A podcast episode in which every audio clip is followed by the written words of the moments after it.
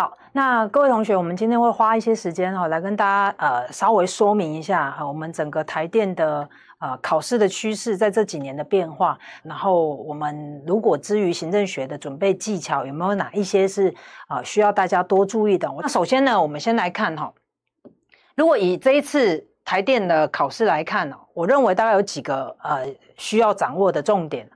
呃，尤其是台电国营事业这样的一个行政学的方向，它其实不比一般的国考，我们讲的高考、补考，呃，没有那么难，齁，但是它还是有一些些的变化。我觉得这是微妙的变化，在这两年齁，你会发现其实台电的题目开始加了一点点时事的题目，而这个时事呢，有时候它比较像是一些新的。语词啊，我举例哈，呃，我记得去年台电啊最新的就是也呃 SDGs，这个大概很多同学如果没有在看新闻报章杂志啊，没有在看一些报道，或甚至你没有在关心一些能源政策的议题，我觉得这个题目你们大概完全没有办法掌握。好，因为它是一个在呃能源政策上面比较新的一个话题啦，尤其是国际性的，那你就会发现其实台电的题目不。不再是像前几年哦，你只要把传统的行政学背完，呃，可能分数就有了。我发现这两年有一点点微妙的变化是在这一边。好，那没关系，多数的题型我们还是可以用大原则的方式来掌握。比如说，第一个，我们可以用比较标题式的，因为台电其实不比高普考，它的题目相相对而言呢、啊，考的都是大方向，就我们讲的那些标题。它很多其实都是考标题，它不太像高普考会考到很细里面的内容。我认为这个还是没有变的，这个方向还是没变。所以既然它考的是标题，我就会比较建议的是，大家可以用比较口诀的方法。好，当然我知道有一些同学不是很喜欢口诀哈，啊，老师其实也没有很多口诀，因为我觉得都要背。你还是要多一份工去背另外一样东西。可是至于一些比较重点常考的，我还是蛮习惯鼓励同学哈，有一些口诀的方式。那这本书里面呢、其实只要老师觉得它很重要。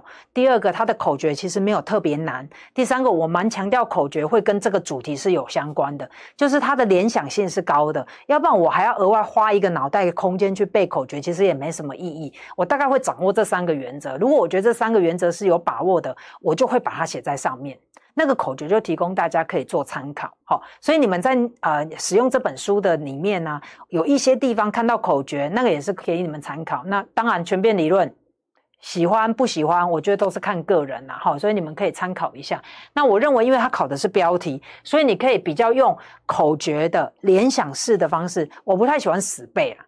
好，所以老师会尽量用联想的方式哈，比如说里面可以举一点例子啊，哈等等这样的方法，你们可以加强自己的啊、那个记忆力。好，我觉得这个是一个蛮重要的方式。好，我举一个例子啊，要不然会有点抽象。在我们的课本里面呢、而且不论是高普考或者是我们讲的台电哦，其实都很常考这个题目，叫官僚体系的特色。那官僚体系的特色，你就要想有六个特色。考法很简单，要不就考下列何者为非，考这边标题，好、要不然就是考里面的解释名词。那如果以解释名词来讲的话啦，哈、应该是这个比较常考，好、然后呃，相对应的，它还会有缺失，每一个都会对到缺失这件事情。比如说专业分工会对到缺失是什么？好，这是考试的重点。好，比如说。呃，我再提一个，依法行政过了头，这个都是比较常考的缺失哈。依法行政过了头，我什么都想法这件事情，很容易出现什么目标错置。这个是我用联想的方法，我们刚刚讲的嘛，口诀跟联想。好，我就会用这个方式来联想，每一个特色可能都会有它的优点跟缺点，在我们的课本里面都有。好，只是我这边提醒这两个，因为它会考单独的解释名词。好，这个是老师在记这个呃，我们讲。里面行政学一些内容，我觉得就小小的技巧，先跟大家分享，这是一个。好，再来第二个，我们说的口诀这件事情哈，你看哦，因为它是官僚体系的特色，换句话说，它强调的是一个好的官僚应该具备哪一些特色？你可以这样想，那一个呃，你可以想哦，一个城市啊，如果哈，他想要呃官僚很好，那一定要吸引人才，对不对？也就是说，我们这些公务员呐，本职要不错。你才有可能帮这个城市做比较好的服务嘛。逻辑上，这个都用联想的哦。好，那换句话说，我就会想说，那到底什么样的特色我可以吸引公务员投入我们的政府单位？这我们要想的。好，所以它应该要怎样？好，我就想喽，这个城市是要是一个专业的城市，而专业的城市吸引好的人才，用什么方法？我用永业制的方法来吸引我们的好的公务员。所以换句话说，我的口诀就出现了：专业城市，永业第一。这个就是官僚体系的特色，我才有可能可以提供好的服务嘛。啊，这个是用联想的方法想口诀，我不是硬掰再掰一个，它就会比较有关联性了。好，那像这一类型的啊、口诀，我都会放在里面，你们可以自己选择。好，你看哦，专业城市的专业就是专业分工，永业制的永业就是永业制，一跟三就不见了，所以后面的每一个字都代表一个 turn，都一个一个字，所以成就是层级节制。是就是对事不对人，有没有？老师都可以帮你对得到。地地位与年资，依就是依法行政，这个在应付选择题超级好用，因为他就问你下列何者为非，你很快速的花一秒钟把这个口诀写出来，三三三，这题目其实十秒钟答案就出现了，好，而且很笃定的可以正确，好，它不是用猜的，好，所以像这样子的方式啊，我觉得。你就可以用这种方法来背，那你事半功倍嘛。好，因为要背的东西其实很多，那尤其是台电的考试，很常都考这一层，就是标题的内容。那我觉得这是一个很不错的方法，可以介绍给大家。好，这是一个原则。第二个，你会发现呢、在台电里面的考试，它会开始加上了一些我刚刚说的时事的题目。好。有一些题目其实一直都没有变啊，就是它的趋势都差不多。比如说像政府再造啊、民营化，我觉得这个大概都没有变。好，电业法考了一两次，那你要想，你考的是台电，你没有背电业法也是蛮奇怪的。好，然后比如说像我刚刚讲 SDGs，我觉得就会出现。那你要记得哦，它是国营事业，所以国营事业里面的这个特色，你当然也要准备，因为你考的是国营事业，如果你不会，那也很奇怪了。哈，好。所以我就到稍微整理一下，好，举几个例子让大家知道哈，这个时事题的考法是什么哈。然后你会发现，呃，每一年几乎都会出现呢。好，其实每一年都会出现哈。好，来，那我们来看一下，如果以民营化来讲，这个公营事业民营化有没有？你看这个题目其实很常考。所以我才会说哈，如果你们在准备民营化那一节啊，尤其是公营事业的部分部分哈，我就会建议大家一定要特别注意。好，一零六、一零五到一零七，你看每一年其实每一年都有几乎几乎都有考题啦，那只是老师就选几个，好让你们特别注意一下。好，然后政府再造最常考的是这一个，然后我要特别提醒各位，各位特别提醒，因为来不及放在新的书籍里面哈，因为它是去年年底才修正的法。以中央行政机关组织基准法里面，最近有一个，你们可以补充在旁边的，我们多了一个部，数位发展部。好，这是今年通过的。好，这个真的没办法，好，所以来不及更新在我们的课本里面。这个是老师要特别提醒，这个当然是因应 COVID-19，然后你会发现，啊、呃，数位科技技术的应用，比如说像我们在讲的口罩实名制啊，呃，疫苗的预约平台呀、啊，一九二二啊，这些都是属于我们在讲电子治理的一些作为。那他就发现，哎，没有一个专门的部会来推动这件事情，好像不行。然后这里面又牵扯到所谓的资料保护。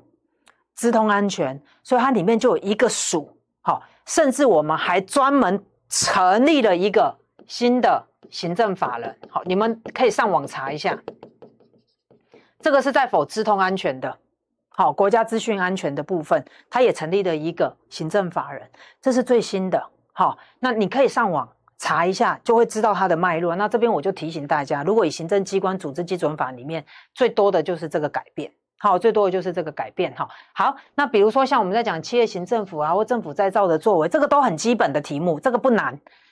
麻烦的是这里十四题的部分啊，包含了电业法，或者是我们在讲的刚刚我提到的 SDGs。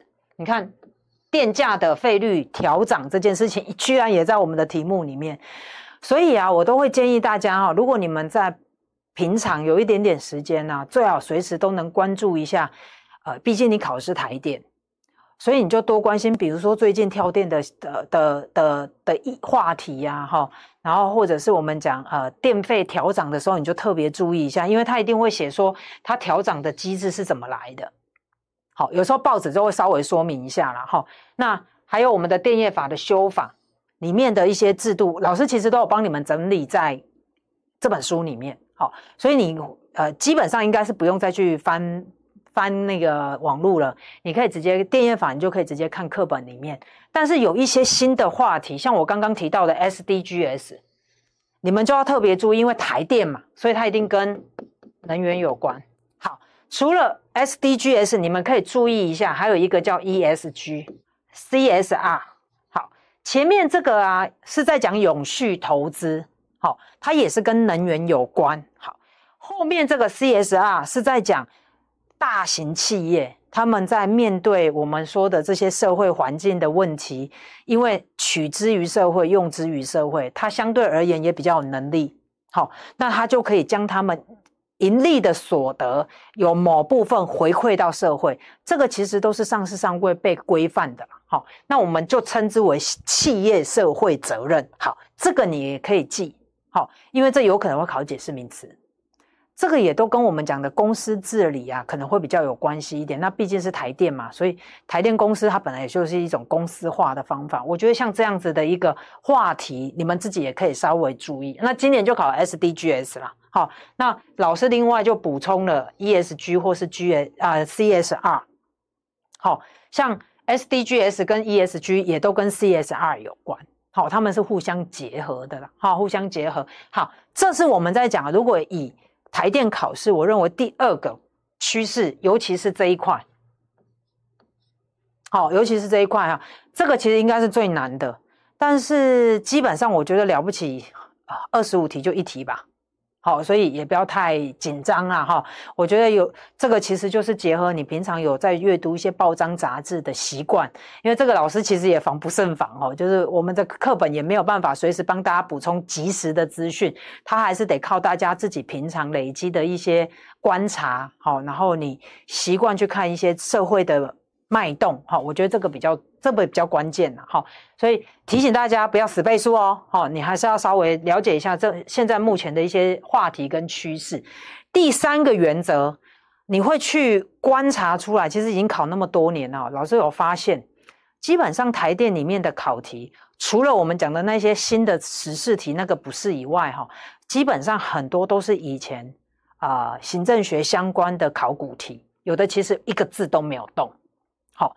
他会把它拿来台电里面考试用，好，这个是我们很常看到的一些情况啊。换言之，哈，因为台电也没考几年，你要靠台电的考古题真的太少，你累积的战斗力会不够，所以我们都蛮建议同学，你们可以去拿我们的地方特考，然后五等的啦，好，五等考试，初等的考试先练，练完了以后，你再来练四等，或者是普考。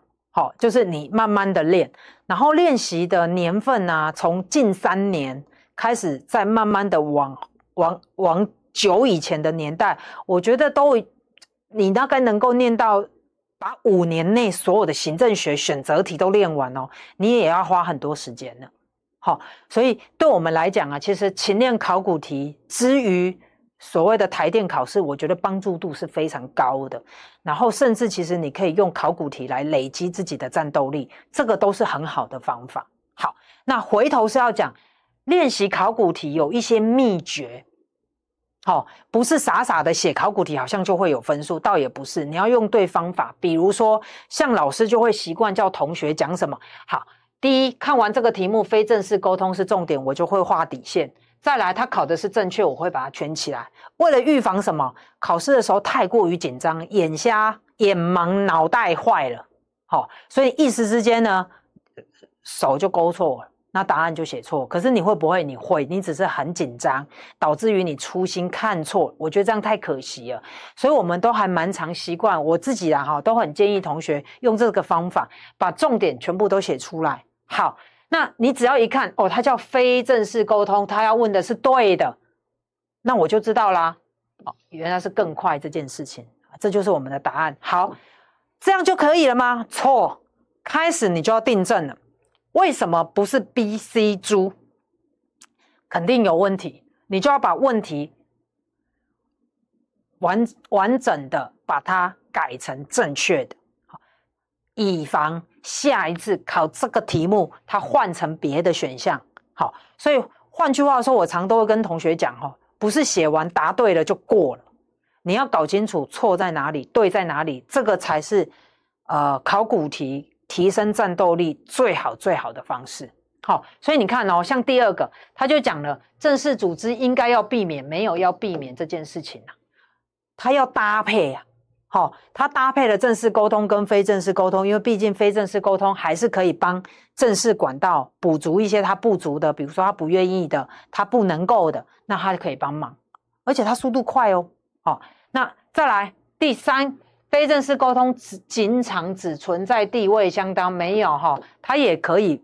不是在地位相当，它可以跨层级、跨部会，这个没有问题。所以为什么会有啊、呃、所谓的不同层级科员跟科科长，他也可以啊，只要他在那个非正式沟通里面的平台，他们也是可以透过这种方式来沟通。再来，既然它是非正式，就不会是这个，这个叫做正式沟通，透过的就是组织权责，透过的是。呃，授权的方式，这个就叫正式沟通。那你看，你就会知道哦，原来这是什么？那我下次可以考什么？下列哪一项属于正式沟通？答案就变猪。我四个选项都可以不要动。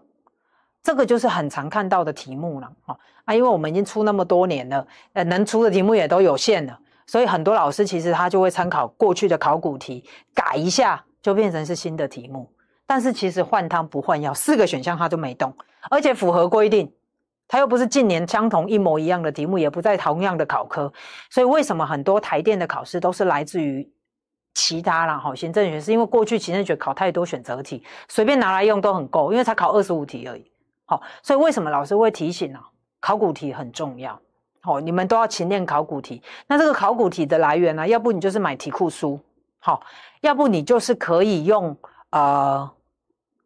考选部上面不是都有历届考题吗？我觉得你就可以把它下载下来，好，然后一题一题练，这也可以啊，不一定一定要题库书啦，哈，你也可以下载下来那一些考卷，然后一份一份练习，然后订正到对啊，不对的就找老师问，好，我觉得这个是最快速然后累积战斗力的一些方法，好，所以换句话说，我认为啊，台电的行政学你要拿到分数，重点第一个背诵是基本功，不用讲了，完全没得偷懒。好，所以呢，从头到尾背诵这件事情本来就跑不掉。不要以为哈有一个很好的老师啊啊，然后有一本很好的书就可以解决所有的问题，没有了，没有那么厉害。你靠的还是自己啊。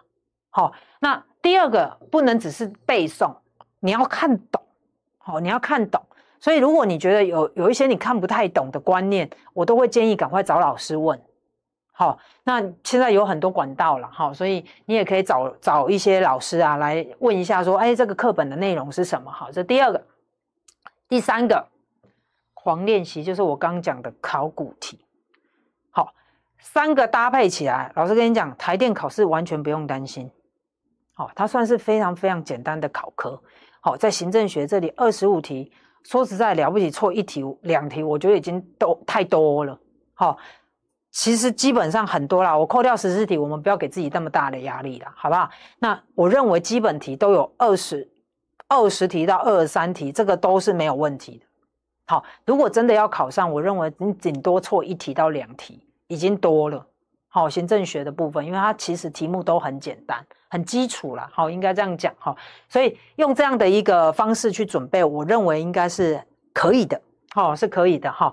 好，那我们说呢，整个考题的分布，我也稍微跟大家说明一下，这样你你在准备每一个章节，你可能就会知道要放多少心力哈。基本上啊，整本行政学我大概就分为这几个内容。哈，呃，第一章我们就是在讲整个兴起的背景跟三大理论时期还有典范。那你可以想象哈，你在认识一个新的人，或是接触一个新的科目，基本上你都会从他的背景聊起，比如说。你出生地啊，哈，你是什么星座啊，哈，然后兴趣是什么啊？有没有？你在跟一个人接触的时候，大概也是用这种途径，更何况是一科，你也会想要知道它的历史背景，所以它一定是在第一章。好，再来呢，我们讲行政学，既然你了解了它的兴起背景以后，怎么推动这件事情就很重要。我就要先有一个房子，要先有一个组织盖起来了以后。有了组织，我就要去想，那我要怎么运作这件事情，有没有？好，所以这个运作啊，就包含了很多，比如说沟通啊，对不对？然后比如说领导啊，好，比如说授权啊，比如说激励啊，都会在这一章。好，基本上都会在这一章。然后老师跟你讲哦，基本上这个、这个、这个。这三章加在一起，你的分数已经超过将近百分之六十，也就是说，二十五题里面的百分之六十，接近三分之二都在这里面。你说它重不重要？重要。到目前为止，整体的趋势算下来还是这样。好，因为老师很无聊，就会过去把过去所有台电的考试，包含那个填空哦，我都有放在里面，我就会去统计它的题目啊，坐落在哪一章节，比例有多少。好，因为我想要让同学知道哪一章是最重要的，那你就会知道你应该要花多少时间准备它。如果错很多，必须搞到对，因为它分数很重。这样听得懂老师的逻辑？好，所以前三章是最重要的，其他的就算蛮平均的啦。哈，其实蛮平均的。那我们包含了公共管理，也就所谓的管理技术、人事行政，然后财务行政。好，这三个算是很专门的主题。那最后我就要端出我的牛肉，叫公共政策嘛。那我在政府推动的过程中，我最怕的是什么？行政权力扩大这件事情。所以我要控制行政权力。这里面呢，就比较重要的是什么？行政伦理，好，或者是我们在讲的行政中立。好，基本上。好，那这是我们说哈，如果以行政学的范围，当然有包含这一些。那老师刚刚不是有说了吗？我就很无聊，去做一些统计哈。所以呢，在这里面，老师特别在提醒你们，我刚刚有说的前三章，好，行政学的基本概论啊，行政组织运作跟行政运作这三章哈，其实已经过半了，甚至已经将近快六十左右，好，五六十左右，这个都差不多的哈。那至于其他的，你看都蛮平均的。好，然后老师跟你讲，这行政权力的运作，刚刚我们有说了哈，行政伦理大概就是这两个，每一年都会考，基本上，但是都考一题而已了，好，它也不会多啦，好，其实也不会多哈。那你看哦，人事行政跟预算差不多，好，差不多，这个都很少啦，这个就了不起考个一题啊，好，就是也不会每年都考，好，所以它算是。份数就是那个比例占比啊，比较少一点点，好，比较少一点点。你可以发现，其实还是以前面居多，好，前面居多哈。那你就会知道，至少我要前三章搞清楚、背清楚，因为它最需要背了。好，那我觉得前三章其实蛮简单的，好，它真的只要背而已啊，它没有什么太活化的题目。我反而觉得比较没有办法掌握的就是这种时事题，它比较难掌握。好，